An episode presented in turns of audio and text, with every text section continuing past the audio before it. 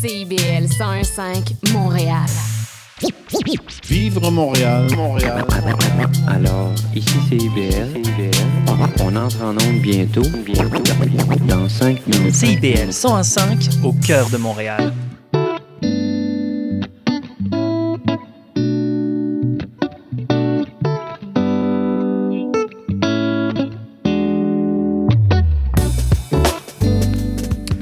Bonjour tout le monde, j'espère que vous allez bien. Jason Paré au micro en remplacement d'Alexandra Guélil.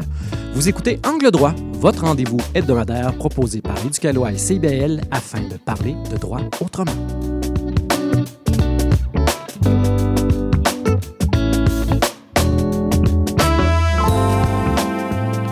En studio avec moi aujourd'hui, il y a Ma euh, Michael Poutré, chef de contenu à Éducalois, Benoît Rullier, chef de projet à Éducalois, et enfin Marc-Antoine Harvé, vulgarisateur juridique, toujours à Éducalois. Bonjour à vous trois. Bonjour Jason. Bonne année. Bonne année.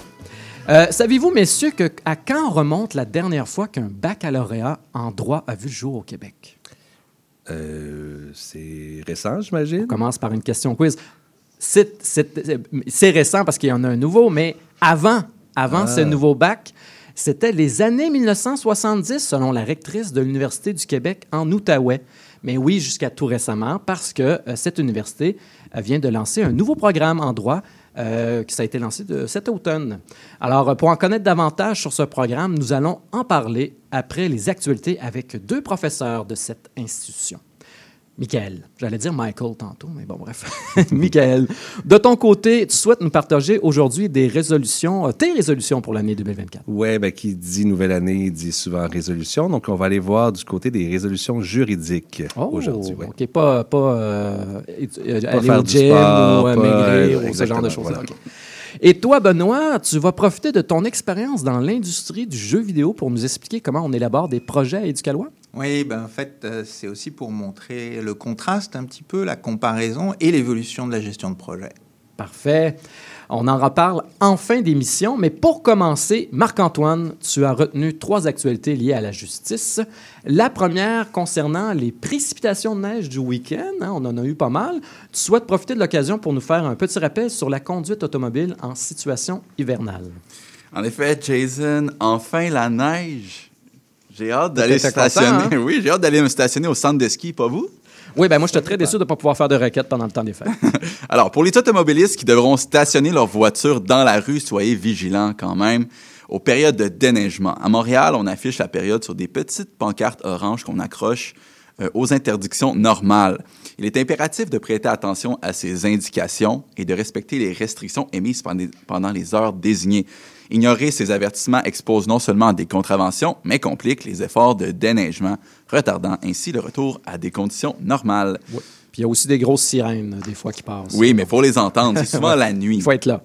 Exact. Votre voiture peut aussi être remorquée si on la déplace pas.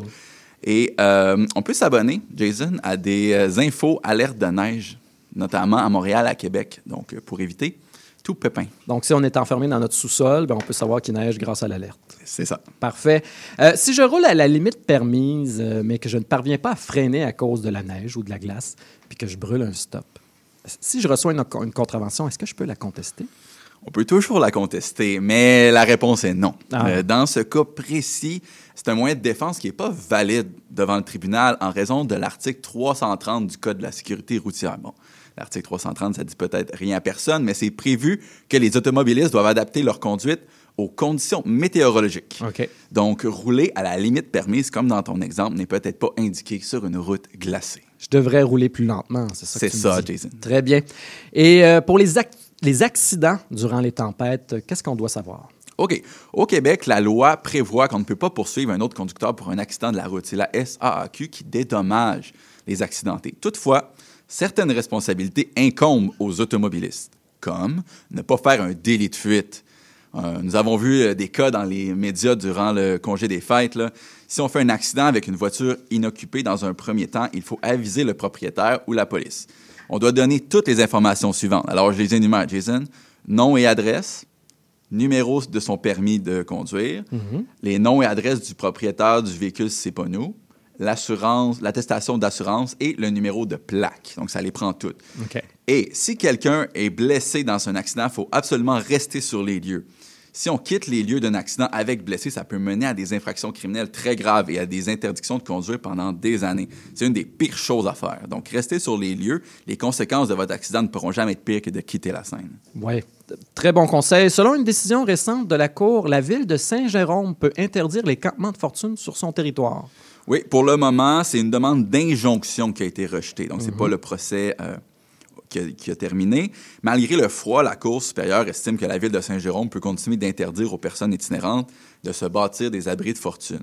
C'est depuis octobre 2022 que la ville évince des personnes en situation d'itinérance de leur campement. Puis c'est encore depuis 2022 qu'on donne des contraventions à ceux qui dorment dans la rue. Quels ont été les arguments présentés pour demander la suspension du règlement? C'est ça. C'est la clinique juridique itinérante qui plaidait l'urgence dans l'espoir d'améliorer la qualité de vie des personnes itinérantes. Alors, selon l'organisme, ces règlements mettent la vie, la liberté et la sécurité de ces personnes en danger d'une manière non conforme aux principes de justice fondamentale. Donc, on se base sur la Charte des droits et libertés. Et qu'est-ce qu'a répondu le tribunal à ça? On mentionne que le critère d'urgence n'est pas suffisamment présent pour justifier la demande d'injonction. Comme je disais, le débat au fond reste à venir. Surtout que c'est un règlement qui euh, datait de 2022, je crois. Donc, c'est comme ça que le juge a jugé que c'était pas. euh, Donc, c'est la volonté de la municipalité d'avoir légiféré de cette façon-là. Le juge Meyer se dit sensible à la situation. Dans une société euh, riche comme on l'est, on ne devrait pas faire face à des situations comme ça, selon lui. Mais la municipalité affirme qu'il y a assez de place pour que tous ceux qui souhaitent pu- puissent passer la nuit au chaud. Actuellement, il y a six lits en hébergement d'urgence à Saint-Jérôme. Saint-Jérôme. Les 62 autres places sont dans un refuge, mais ceux qui euh, veulent aller dans le refuge doivent s'engager dans un programme de réinsertion, de réinsertion sociale. Donc, euh, Souvent, il y a des règles. règlements dans ça, les- a des pas de droit de chien ou être en couple ou euh, être sous l'effet de drogue ou d'alcool. Euh, les autres municipalités du Québec agissent-elles de la même façon? Bien, il y a la ville de Montréal, Québec, Trois-Rivières ou Gatineau qui ont le même genre de réglementation que la euh, municipalité de Saint-Jérôme, ce qui rend la décision importante pour les autres. Il y a des villes qui ont des politiques de tolérance euh, plus, euh, plus souples, comme à Sherbrooke. En 2023, la police faisait régulièrement la tournée d'une trentaine de sites de campement. Très bien. Et là, rapidement, selon le service de police de la Ville de Québec, il y a une hausse de cas de fraude dans la région, justement, de Québec. Oui, alors le service de police qui avertit la population qu'il y a une hausse de cas dans la ville, les policiers ont lancé un appel à la population concernant un homme soupçonné de fraude envers les aînés, déjà pour plus de 100 000 et qui aurait pu faire d'autres victimes dans la province. D'ailleurs, nous aborderons ce sujet le 16 janvier, donc la semaine prochaine, puisque l'émission sera consacrée entièrement aux fraudes des personnes âgées. Donc, merci beaucoup, Marc-Antoine. Merci bonne semaine.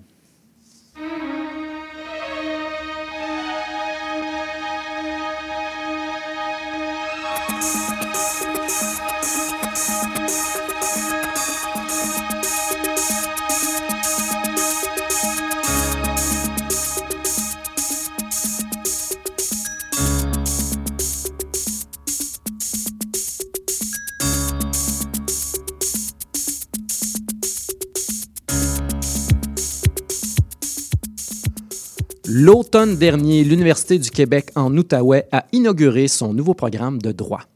Pour nous en parler, nous joignons par téléphone Adeline Audrery, professeure et directrice du module de droit au département de droit de l'Université du Québec en Outaouais, ainsi que Julie Bourgault, professeure au département des relations industrielles.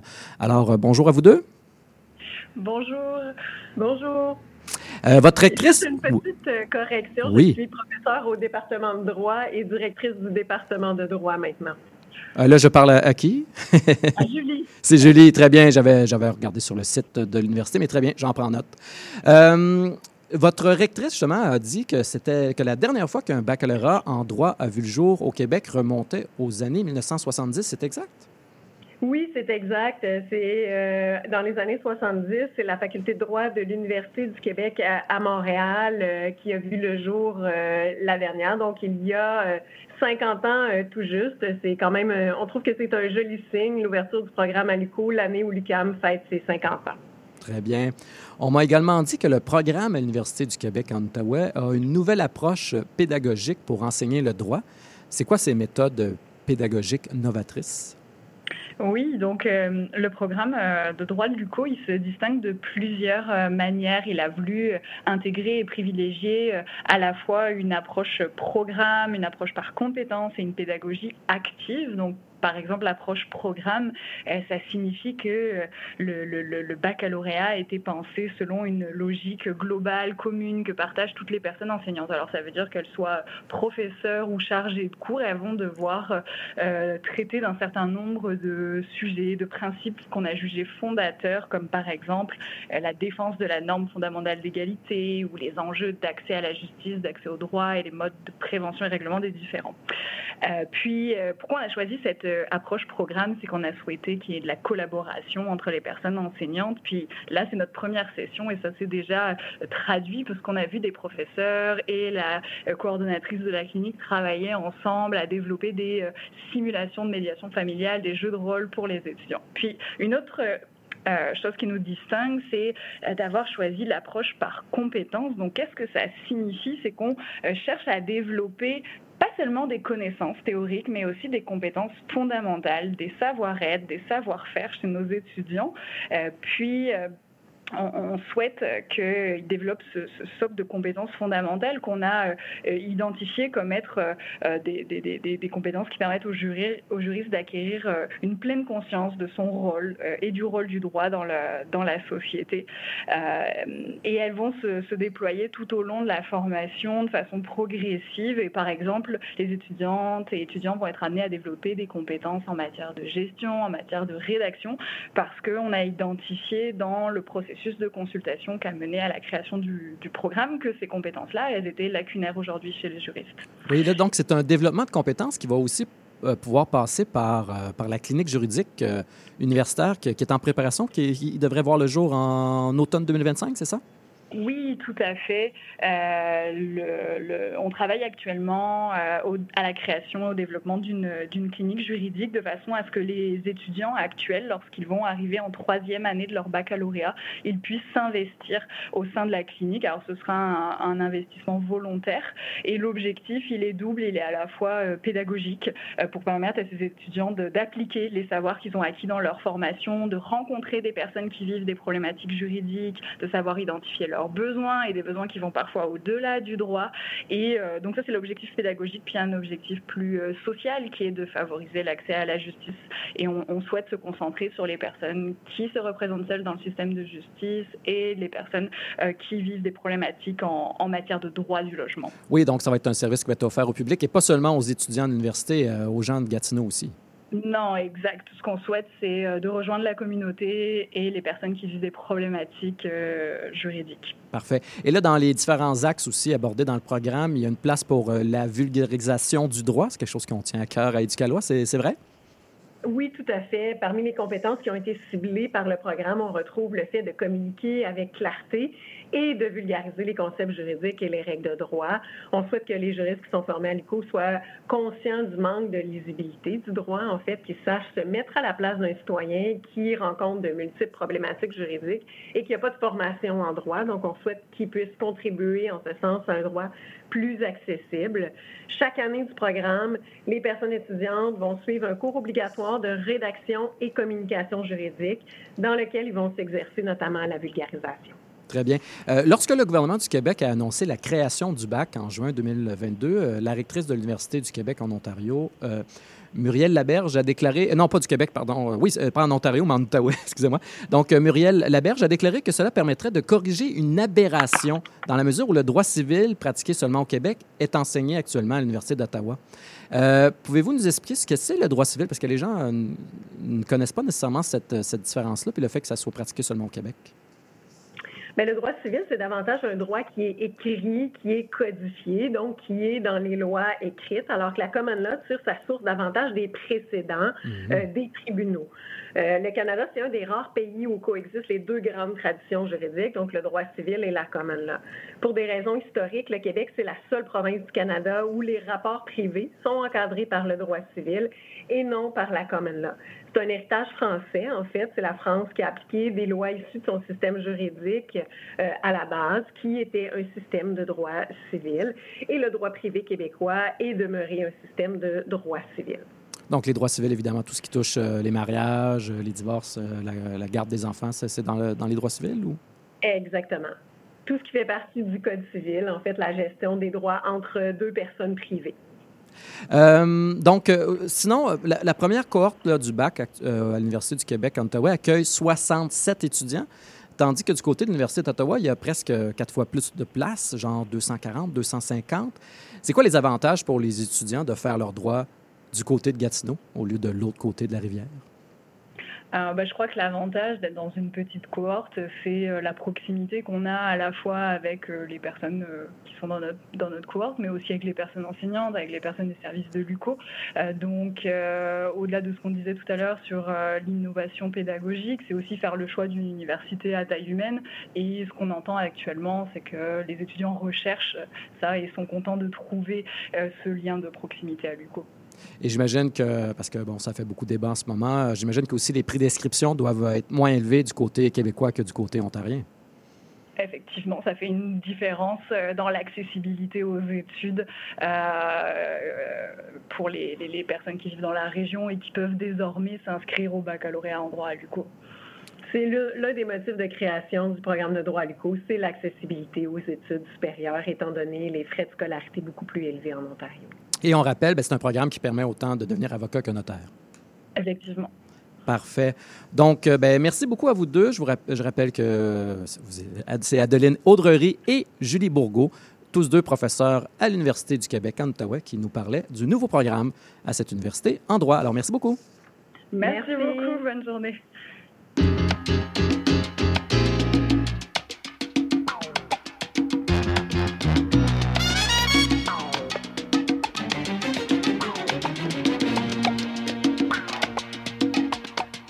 Vous êtes toujours à l'écoute d'Angle droit. Ici Jason Paré au micro.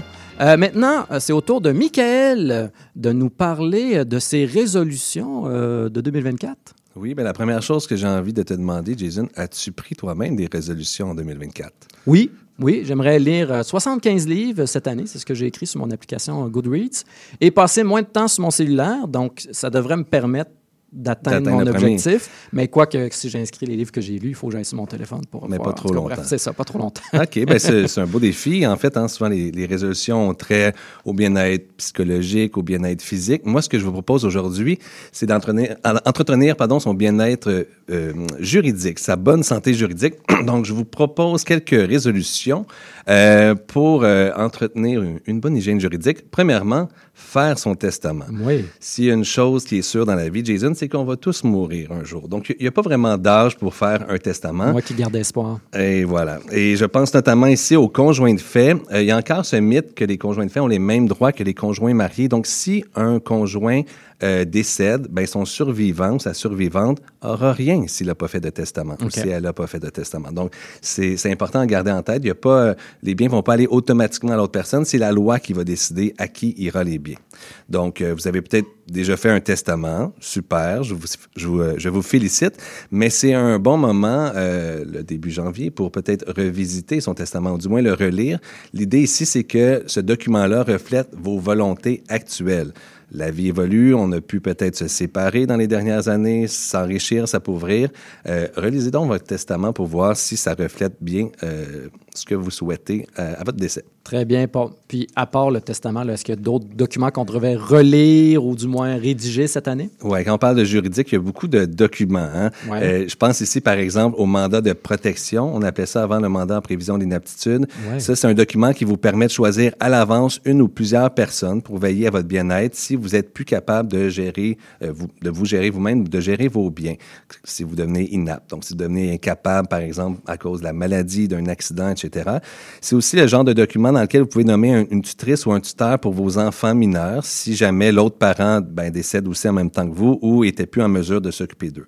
Donc, important d'avoir son mandat de protection ou de le revisiter s'il y a des choses qui ont changé. C'est des choses qui doivent être euh, euh, modifiées là-dedans.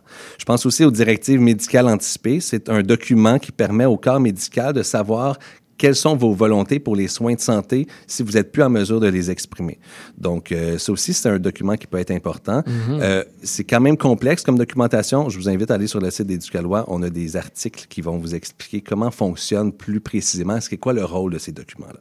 Très bien. Là, on sort du temps des fêtes, alors euh, certaines personnes ont, ont une carte de crédit à rembourser, ils ont eu beaucoup de dépenses pour les cadeaux, euh, les- la bouffe, etc. Que, y a-t-il des choses à surveiller Ouais, aussi par rapport à ça? deuxième résolution que je vous propose, Ouais. c'est de faire la liste de vos contrats de services qui se renouvellent automatiquement. Mm. Je pense ici aux plateformes de diffusion, notamment comme euh, Netflix, Crave, Amazon, Prime, Spotify, il y en a pas mal. Et euh, l'enjeu ici, c'est que souvent, on offre une promotion, un mois gratuit, puis là, si vous posez aucune action, ben le contrat se renouvelle automatiquement et là, ça devient payant.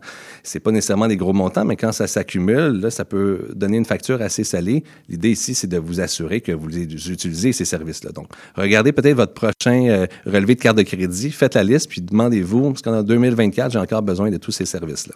Voilà, le prochain truc, il faut que je le fasse, justement, c'est euh, mon, euh, ma police d'assurance habitation. Il faut que je renouvelle ça. Donc, Ouais, c'est important. absolument. Parlant de contrat, ben contrat d'assurance. Donc, je pense ici à contrat d'assurance habitation, contrat d'assurance auto. Ben d'abord pour vous assurer d'avoir les bonnes protections en fonction de votre situation.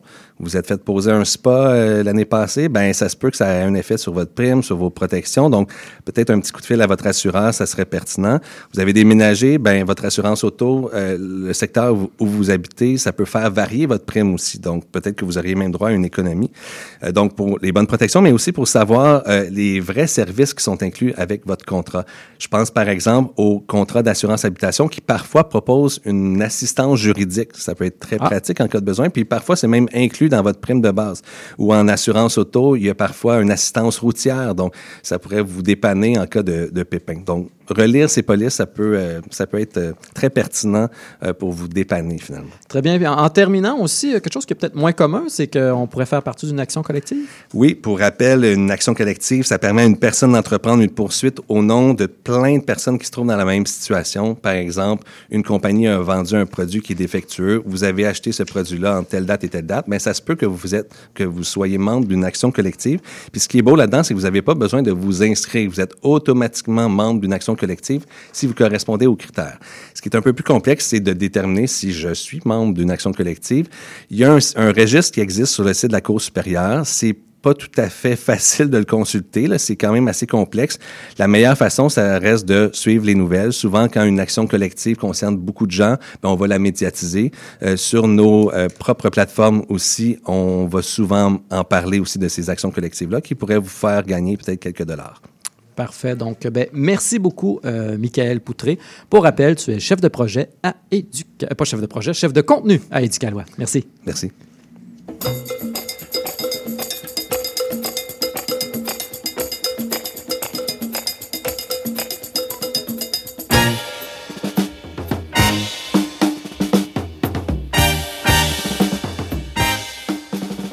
Alors maintenant, c'est au tour du chef de projet à Éducalois de parler avec nous, Benoît Rullier. Euh, tu as travaillé pendant 20 ans dans l'industrie du jeu vidéo, ici comme en France. Qu'est-ce qui t'a amené à Éducalois? Euh, eh ben, je pense que c'est la crise de la quarantaine. Ah. Tout simplement, euh, une quête de sens. Ouais. Pendant euh, 20 ans, euh, ce qui m'intéressait, c'est d'amener euh, du plaisir au quotidien aux gens. Puis il y a eu un moment où je me suis dit, bah, je vais aussi être un peu plus utile en vie.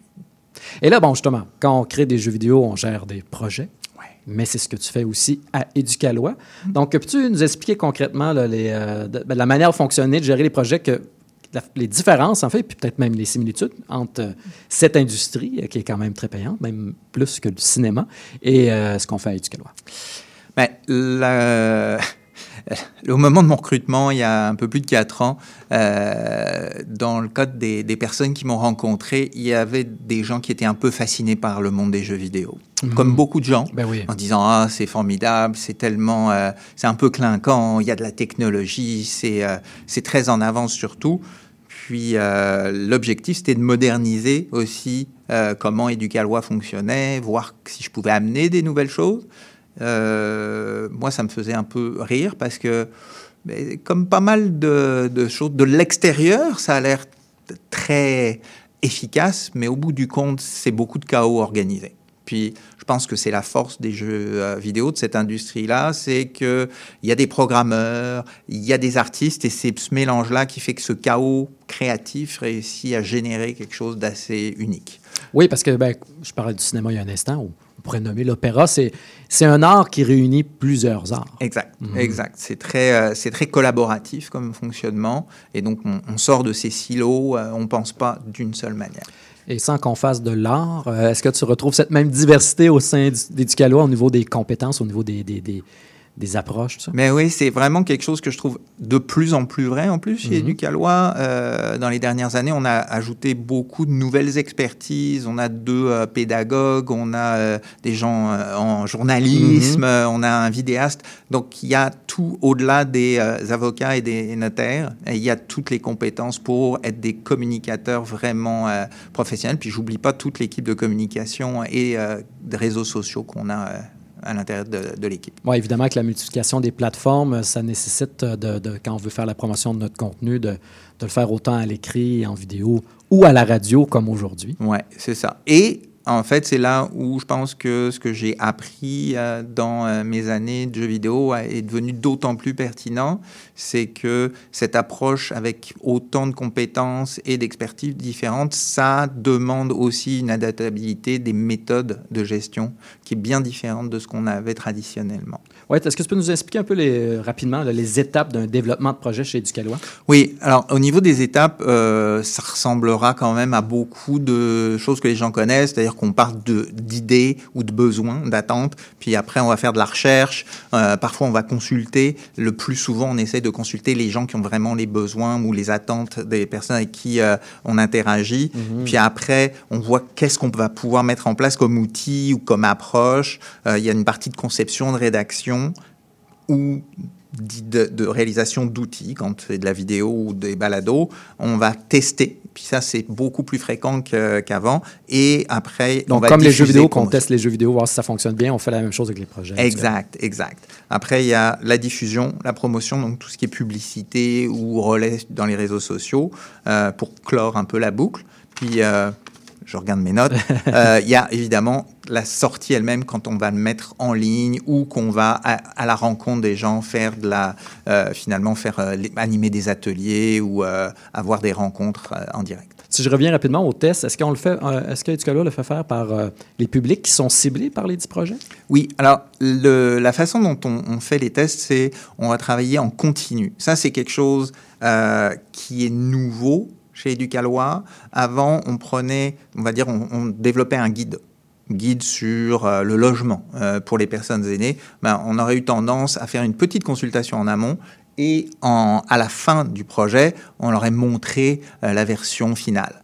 Alors que l'approche vidéo, c'est on va en parler avec des, euh, des gens en amont, puis tout au long du processus de création, on va remontrer des versions. Puis maintenant, on a intégré ça à l'intérieur de notre modèle de production. On n'est plus euh, juste, euh, on vous le montre une fois, puis on espère que ça va aller bien après avoir fait une consultation initiale. Donc ça, ça a vraiment évolué. C'est inclus au processus. Ouais, exact. Très bien. Ben, merci beaucoup de, nous avoir expliqué cette expérience et de faire cette comparaison-là avec l'industrie du jeu vidéo. Alors, pour rappel, Benoît Rullier, tu es chef des projets à Éducalois.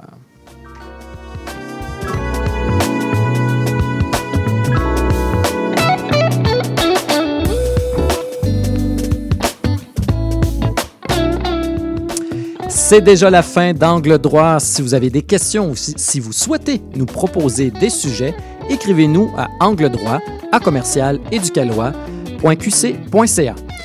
Je tiens à vous dire que j'ai eu beaucoup de plaisir à animer l'émission d'Angle droit. Je veux donc remercier Gilles Lamarche qui s'occupe de la mise en onde, ainsi que les collaboratrices et collaborateurs et aussi les invités avec qui j'ai eu la chance, la chance d'échanger au cours de ces dernières semaines. Alexandra Guélil sera de retour à l'animation mardi prochain avec un note spécial sur la fraude des aînés. Ici Jason Paré qui vous souhaite une bonne journée à l'antenne de CIBL 101.5.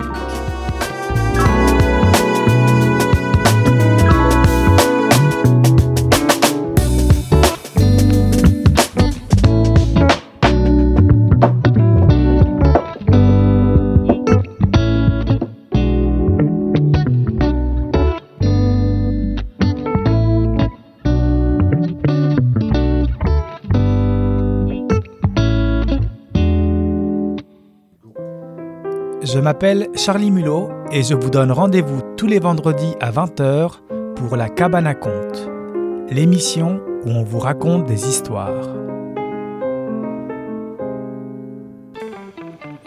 Intention Inc., c'est la célébration de l'entrepreneuriat sous toutes ses formes. Sophia Zito et moi-même, François Morin, allons à la rencontre des secrets les mieux gardés du Québec les jeudis de midi à 13h. CIBL. L'émission qui suit vous est offerte en rediffusion.